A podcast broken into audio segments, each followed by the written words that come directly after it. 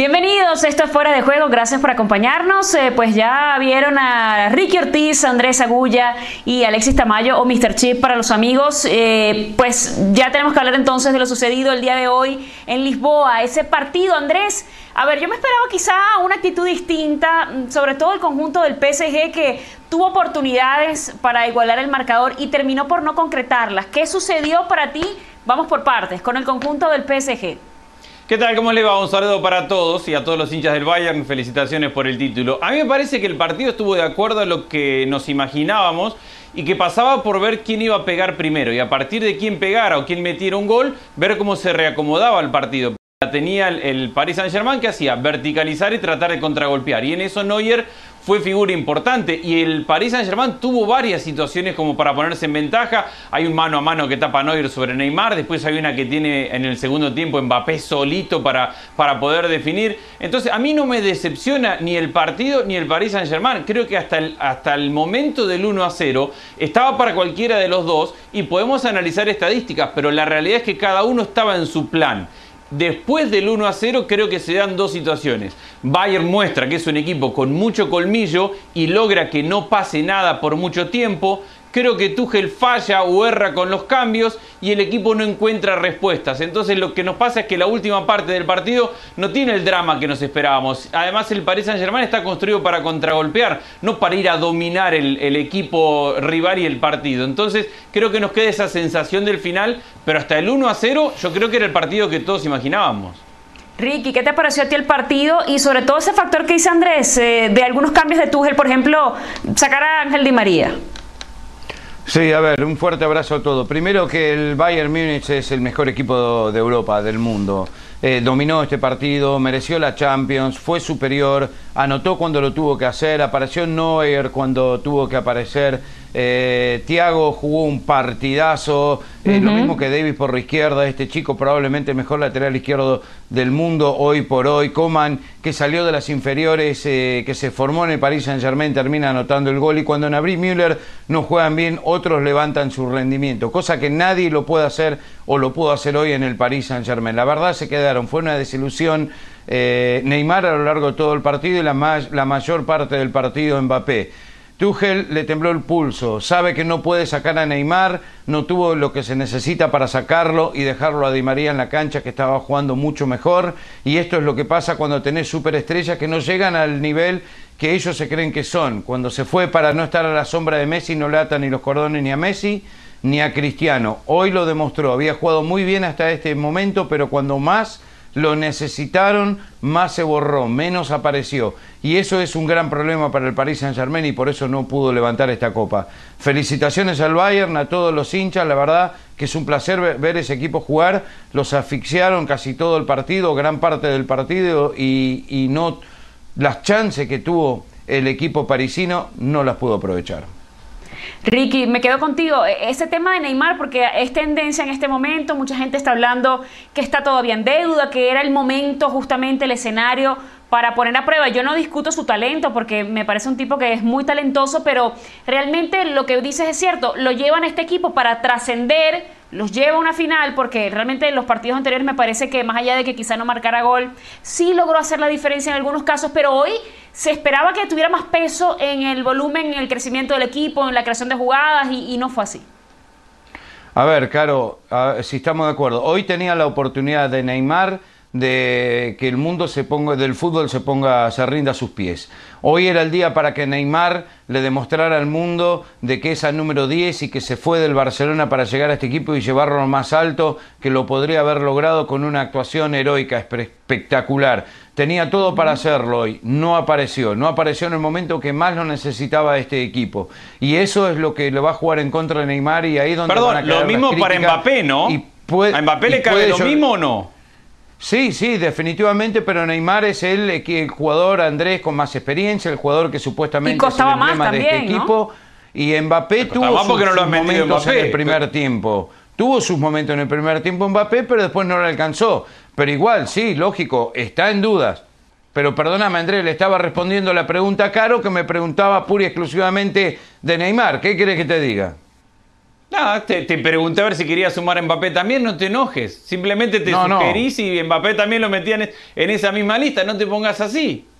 Andrés, tú sí lo metes en la lista de deudores. Pero claro, pero sí, claro. A ver, si hemos esperado por Mbappé y por Neymar por todo este tiempo, si venimos hablando de que van a ser los herederos del trono del fútbol, que probablemente lo sean, yo sí creo en el talento de ambos, pero la realidad es que en un partido donde tuvieron situaciones, se las ganó Neuer y, se los comió el partido. Y creo que Mbappé ha tenido situaciones más claras que el propio Neymar. Después en el trámite del partido, a ver, yo te repito, hasta, hasta el 1 a 0 creo que el partido estaba como todo el mundo se lo imaginaba y como todo el mundo eh, pensaba que se iba a dar. Pero cuando vos le generás situaciones a jugadores como Neymar o como Mbappé y no definen y terminás perdiendo una final 1 a 0 y después del 1 a 0 no lo ves a Neymar poniéndose el equipo al hombro y mucho menos a Mbappé, obviamente que quedan en deuda los dos. Para mí, los dos quedan apuntados porque en eso coincido con Ricky y los pongo a la misma altura los dos.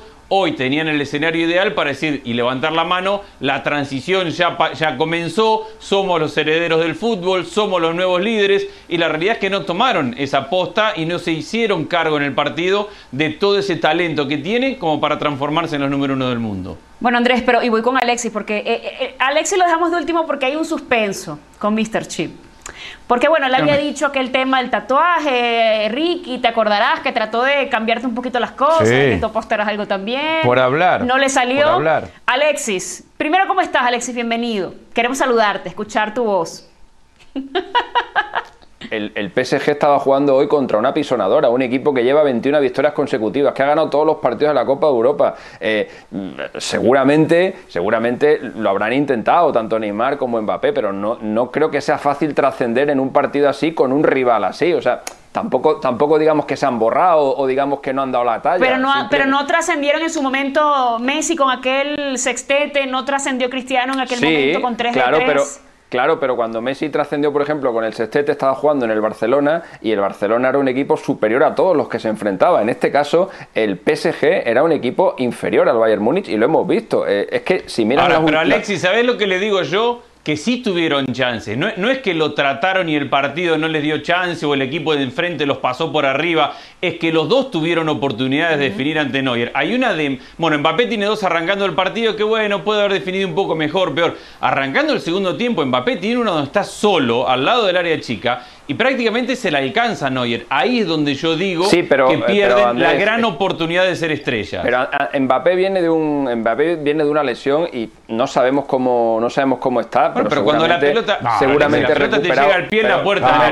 un momento, un momento, dejarme hablar un momento, hombre. Digo que acaba de salir de una lesión y evidentemente en ningún caso puede estar al, al 100%. Tenía delante a Neuer, que ahora mismo pues, pues probablemente es el mejor por todo el mundo ahora mismo. Y en el caso de Neymar ya le hemos visto con problemas de definición tanto el día del Atalanta como el día del, del Lyon. Sin embargo, él se, perdón, el día del, Leipzig. Sin embargo, él se genera sus propias oportunidades, se genera sus propias ocasiones y es verdad que no está bien en la definición, pero por ejemplo contra el Atalanta y contra el, Leipzig hizo dos partidazos. Eh, entonces, no solamente nos podemos fijar en, que haya errado eh, situaciones de gol para decir que ha estado o que no ha estado en el, en el partido. Es verdad que hoy no ha sido su mejor partido, pero hoy el PSG estaba jugando la final de la Copa Europa porque Neymar viene de hacer dos exhibiciones en los dos partidos eh, anteriores. No la ha podido culminar, pero insisto, lo, se estaba enfrentando a un equipo que ahora mismo, eh, tú lo miras nombre por nombre, mm, no sé, coges el, mejor Barça de la historia de Guardiola, comparas a este equipo con el, con el Barça de Guardiola y probablemente nombre por nombre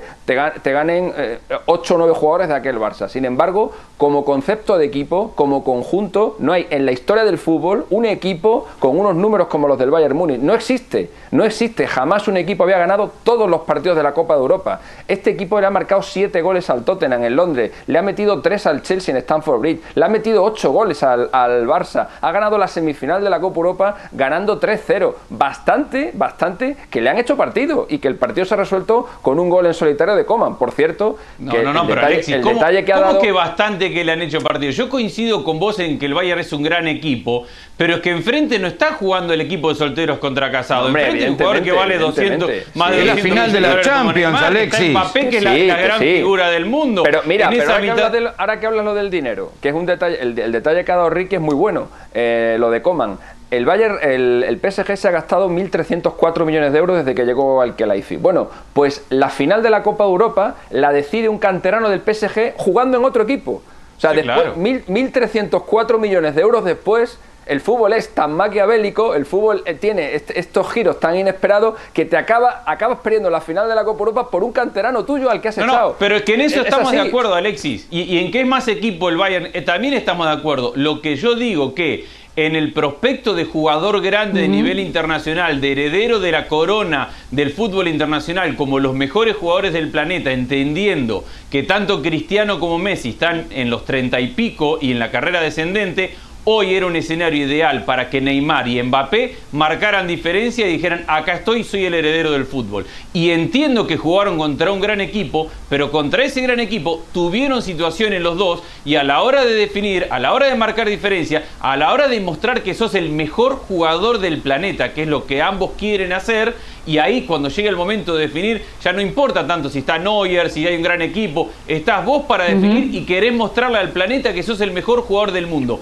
En ese momento, tanto Neymar como Mbappé hoy fallaron. Y no digo que son malos jugadores, no digo que no son talentosos y no digo que el Bayern es un mal equipo. Digo que hoy tuvieron la gran oportunidad frente al arco, ambos con situaciones claras, y no pudieron Sí, aprovechar pero- la final de la Copa de Europa para decir, acá estoy, soy el heredero, me hice cargo y gané el partido o por lo menos metí mi situación. Pero son momentos Hay otra y son cosa, partidos y son partidos diferentes, porque por ejemplo hace bien en decir hoy, porque si retrocedemos dos años atrás, cuando Mbappé era dos años más joven, el día de la final de la Copa del Mundo sí que estuvo. Ahí, por Sí, ejemplo, claro. en esa final de la Copa del Mundo, el que estuvo fue Griezmann. Y mira, y mira cómo está. En esa final de la Copa del Mundo, Griezmann da dos asistencias, provoca un penalti y mete dos goles. Algo histórico. Alexis, algo pero se visto. trata también de constancia, que se lo hemos visto a Claro, Cristiano claro, y a Messi, por eso voy, hacemos la comparación, porque voy, esa es la parte es. alta del listón. Eso es, a eso voy, que, que- que lo que les puede faltar a estos jugadores es tener más constancia en las finales, pero para eso tendrán que jugar más. Esta es la primera vez que el PSG llega a una final de la Copa de Europa. Yo estoy seguro de que esto les habrá servido, porque además estamos viendo lo que pasa en los últimos años en la Champions, que los equipos que llegan a su primera final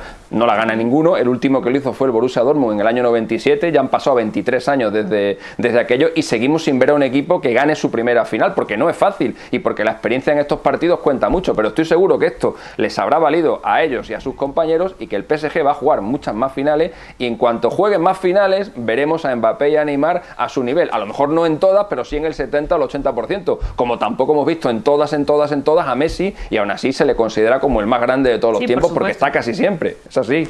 Claro. Alexi, y eso que dices tú, y voy con Ricardo, eh, de alguna manera le da un mensajito al Bayern que es un. El fútbol alemán, Ricky, es un fútbol de proyecto, de planificación, de bases eh, sólidas en cuanto a sus canteras. Le manda un mensaje claro al PSG y yo me acuerdo cuando llegó Neymar con aquellos 222 millones de euros que muchos decían las copas no se compran. Entonces es como de, a ver, el tema de ganar es un hábito que se tiene que trabajar día a día y el tema de, de- jugar a la perfección o de conseguir ciertos eh, récords como el que ha hecho el Bayern, lo que mencionamos, que 11 partidos, 11 ganados y 43 goles marcados en esos partidos, eso tiene una serie de, de pasos a seguir. Entonces ahora de aquí a acá eh, más adelante es la constancia que tenga el PSG justamente con el proyecto que tiene armado. Sí, a ver, Bueno, eh, si siempre lo hablamos con Andrés, eh, el, el tema es eh, la historia, el peso histórico de los equipos eh, grandes y eso no, no se negocia y, y como dice Alexis, al final este equipo está muy bien trabajado en todas sus líneas, si se ponen a pensar, Perisic está préstamo y Coutinho está préstamo también. Y Thiago Alcántara no era titular en el Barcelona y hoy fue figura en este encuentro. Y Müller eh, ya lo daban por perdido y otra vez está en un gran nivel. Y Lewandowski goleador en todas las competencias esta, esta temporada con un técnico alemán, tres técnicos alemanes en las semifinales. Sumemos a Klopp, campeón en Inglaterra y campeón el año pasado. Cuando los alemanes están bien, cuando el equipo está bien, es casi imposible ganarles, es como la final de los mundiales. Entonces, eh, desde este punto de vista, nunca hay que dar por descontado a un equipo alemán y mucho menos al Bayern Múnich, porque el Bayern es una de las grandes instituciones de todos los tiempos. Es top 3, sin lugar a dudas. Y eso no se lo puede quitar nadie. No hay una superestrella en este equipo. Podemos hablar de Lewandowski que tuvo un año sensacional, pero no hay jugadores que pagan 100 millones más. Y no nos olvidemos que el año que viene llega Sané eh, para aportar más todavía eh, en este equipo que va a ir mejorando. Cuando Alexi dice va a haber más finales del Paris Saint Germain, te puedo asegurar que va a haber muchas más de este Bayern Múnich eh, de acá a la, a, la, a la eternidad y en los próximos años y lo que quiera, como quieras decirlo. Esta es una institución modelo como es la Bundesliga, como son los equipos alemanes. Ojo, que el Bayern, ¿puedo- estamos hablando, de, estamos hablando del gasto del PSG y de, que el, y de que el Bayern y su proyecto y tal. Cuidado, que el Bayern se ha gastado en los últimos ocho años 715 millones de euros, ¿eh? Que, que- que no es lo mismo, no es lo que se ha gastado el PSG, pero hombre, 715 millones de euros en, en fichajes en ocho años tampoco está mal, ¿eh? Claro, Bueno, y Alexis, para pero, pero, eso, pero, para, el PSG pero- en cuánto lo gastó en tres años. Está bien, para el sumar PSG lo que dice Alexis. En el, en el mismo periodo de tiempo, desde que llegó al Kelaifi, el PSG ha gastado 1.300 y el Bayern ha gastado 700, 714. Y Lo que pasa es que, claro, el, eso- el- el- el equipo, perdón Andrés, el equipo del que partía el Bayern era un equipo mucho mejor que el que partía el PSG, porque cuando el Kelaifi llegó al PSG, el PSG ni entraba en competición europea, con lo cual se Bueno, entiende ni que haya siquiera tenido que tenían gastar dónde, ni más. siquiera tenían comedor. Te recordarás Claro, que Ancelotti claro, claro. fue el que organizó eso y contrató al nutriólogo. Que Así tú es. dices, No, en un para- equipo que quiere ser grande ni siquiera tiene un orden, una estructura. Y eso se ha ido haciendo en los últimos años. Para sumar a lo que dice Alexis, primero, no nos olvidemos que este Bayern también se construye de alimentarse de toda una liga. Yo no soy muy amigo de, de- de entender que el equipo campeón representa la mejor liga o las mejores ligas de Europa. El Bayern lo que hace es absorber lo mejor que va saliendo de su propia liga y no nos, no nos equivoquemos cuando nos llenamos la boca hablando de procesos y de proyectos que el Bayern arrancó con otro técnico esta temporada. O sea, lo de creer en el proceso, del proyecto, tampoco le funcionó al Bayern y tuvo que cambiar equipo eh, de técnico a mitad de temporada. Dímelo a mí, que me- el cambio de técnico ese me va a costar un tatuaje. eso, Dímelo a mí. eso iba a decir. También creo que estamos lle- llevando esta discusión ya 15 minutos para hablar de un equipo y del otro y nos estamos olvidando del tema más importante del programa. Del El tatuaje. de tatuaje en la cabeza. Claro, No, no arrancó, dijiste arrancó nada, Alexis. hablando para un costado, mira, para el otro, la táctica, los goles, la estadística, Mira, los números, todo, y no habló del tema. Nosotros, sí, porque él no me respondió la primera pregunta. Entonces yo les voy a pedir Claro. a todos que se callen y vamos a escuchar esto.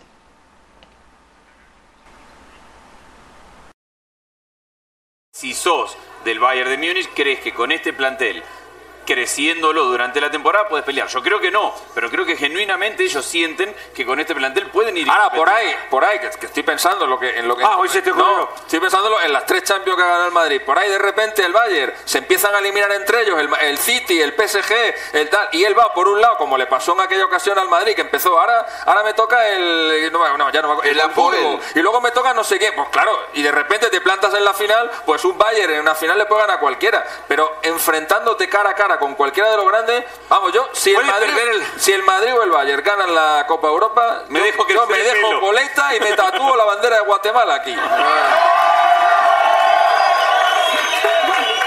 ¿Cómo voy a hinchar por el Bayern Múnich este año, de verdad? Sí, porque lo del Madrid no lo ve, ¿no? Tampoco, ¿no?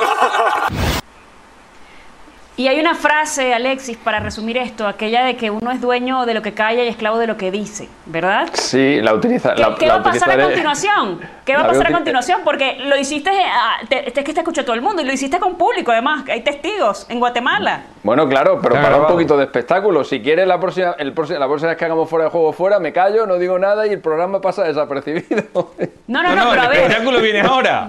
¿Qué va a El suceder con lo que ya dijiste? Pues Deja nada, tú pues en la próxima, en la próxima salida. Cumpliré, cumpliré, cumpliré, eh, cumpliré, me pondré, me pondré obviamente el tatuaje de la de Guatemala, lo de que me crezca la coleta, eso va a tener que esperar más porque el pelo crece al- a la velocidad que crece, pero, pero sí, sí, claro que voy a ¿Por qué cumplir hay que y me voy a poner un tatuaje de la, de la bandera de, de Guatemala. Lo que sí me lo que sí me gustaría es lucirlo en Guatemala.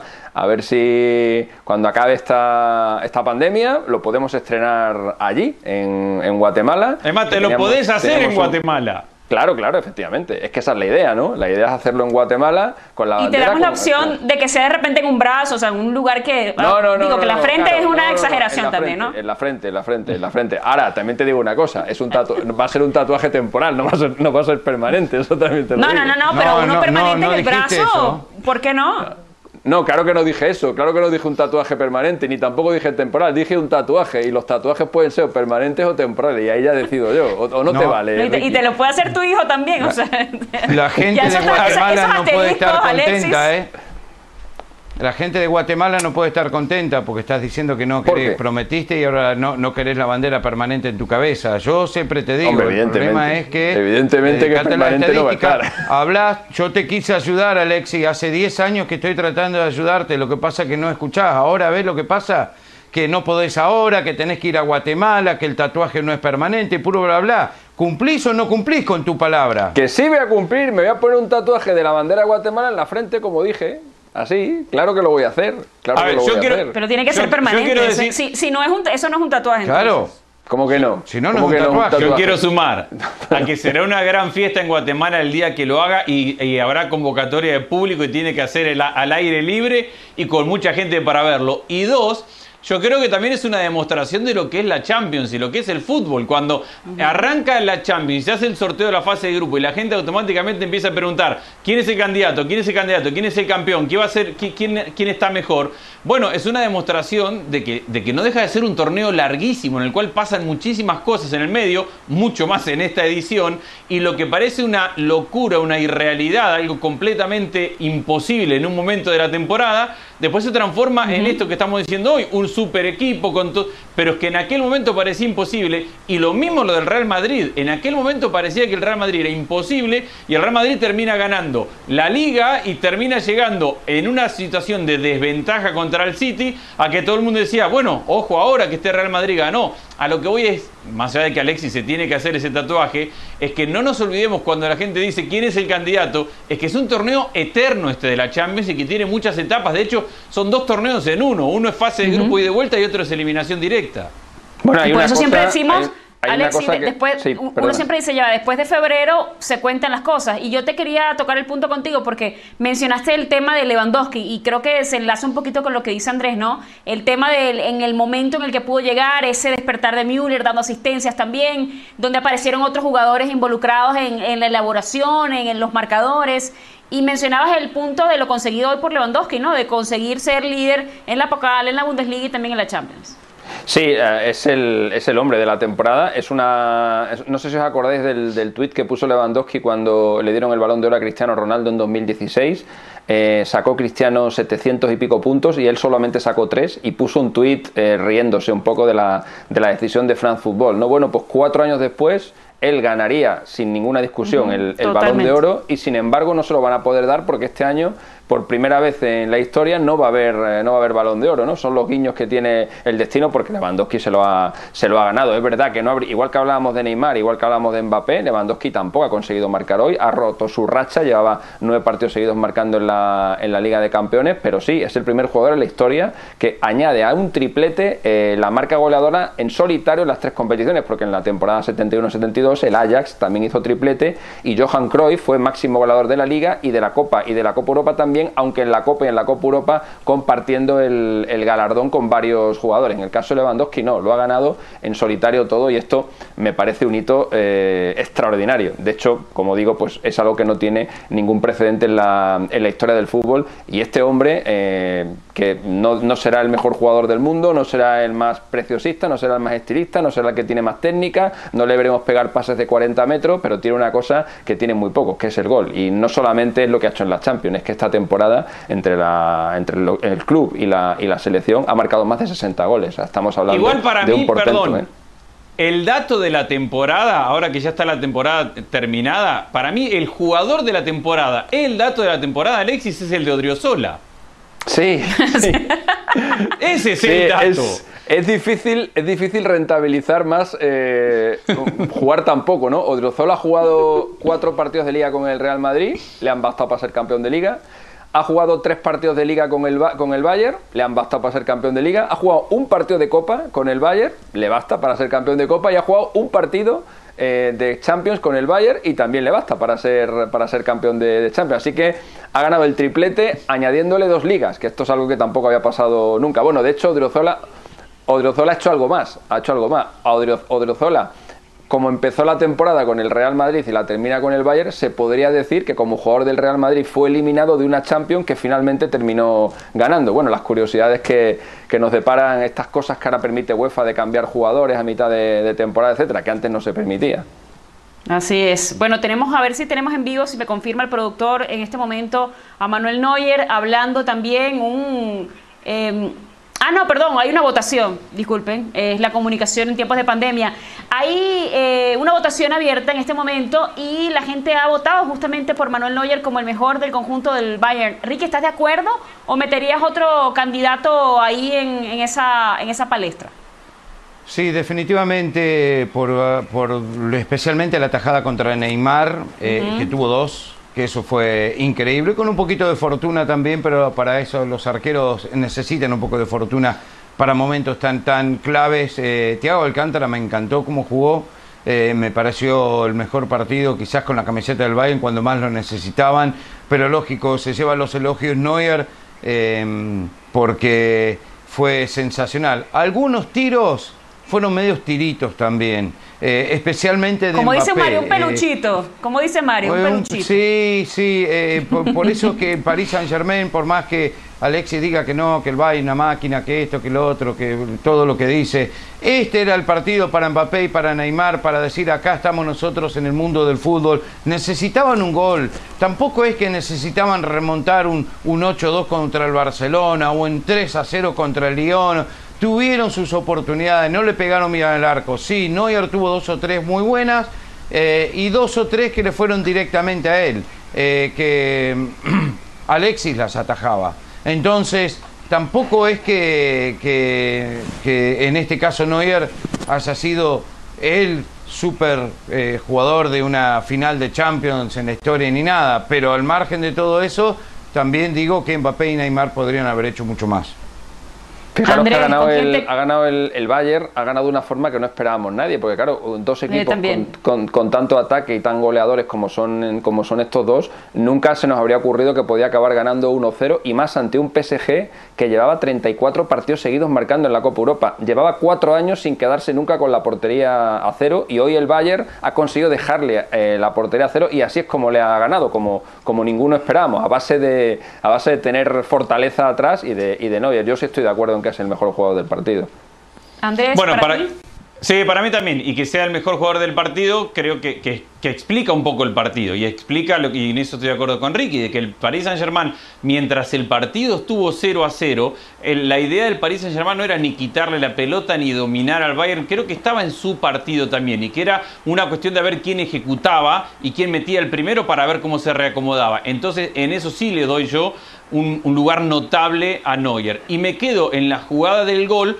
Quiero destacar dos cosas que son las que menos he hablado. Primero, el pase que arranca la jugada es de Thiago, impecable a Kimmich, porque ese pase sacando la pelota de su campo hacia adelante a Kimmich en tres cuartos de cancha abre por completo la jugada. Y después todo el mundo se queda con mucha razón con el centro de Kimmich para que encontrara Coman. Pero para que eso suceda en el camino, hay una diagonal de Müller que se lleva la marca de tres hombres, que lo saca Thiago Silva de adentro y Müller se la toca hacia atrás a, Kimmich y para cuando Müller toca hacia atrás a Kimmich obliga al lateral a cerrarse para marcar a Lewandowski y aparece solo Coman por el segundo palo. Entonces me quedo con en esa jugada que es la del gol, con el pase de Thiago para arrancar la jugada y con lo que hace Müller, de quien no se habla hoy que haya jugado un partido mega brillante, pero que en la jugada del gol su movimiento, su apoyo, el llevarse tres marcas y el descargar hacia atrás para desacomodar toda la defensa termina siendo clave. Así que lo pongo también en, la lista de los jugadores que han sido más influyentes a la hora del partido.